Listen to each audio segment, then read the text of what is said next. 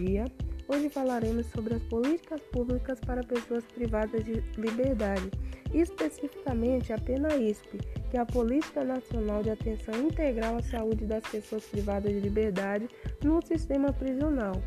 A PENAISP surgiu da avaliação dos 10 anos de aplicação do Plano Nacional de Saúde no Sistema Penitenciário, o PNSSP,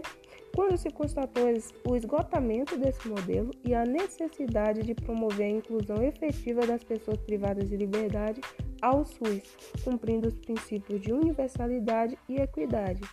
Foi instituída por meio da Portaria Interministerial número 1 de 2 de janeiro de 2014. O objetivo geral da PENAISP é garantir o direito à saúde para todas as pessoas privadas de liberdade no sistema prisional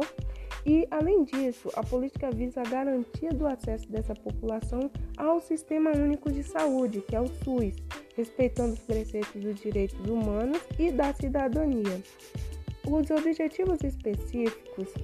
é promover o acesso das pessoas privadas de liberdade à rede de atenção à saúde, visando o cuidado integral é, garantir a autonomia dos profissionais de saúde para a realização do cuidado integral das pessoas privadas de liberdade, é, fomentar e fortalecer a participação e o controle social, dentre outros. A população beneficiada por essa política pública são todas as pessoas privadas de liberdade e também para os profissionais de serviços penais, familiares e outras pessoas relacionadas ao sistema, como os voluntários. Lembrando que, para o alcance dessa política, entendemos por sistema prisional todo o itinerário carcerário, desde o momento da detenção do cidadão e sua condução para o estabelecimento policial até a finalização do cumprimento da pena.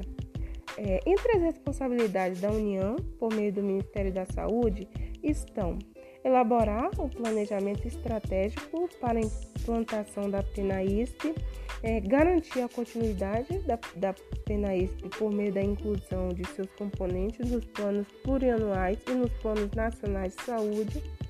Já a, entre as responsabilidades dos estados e do Distrito Federal, por meio da Secretaria Estadual de Saúde, estão participar do financiamento para o desenvolvimento das ações e serviços em saúde de que trata essa portaria, prestar assessoria técnica e apoio institucional aos municípios e às regiões de saúde no processo de gestão, planejamento, execução, monitoramento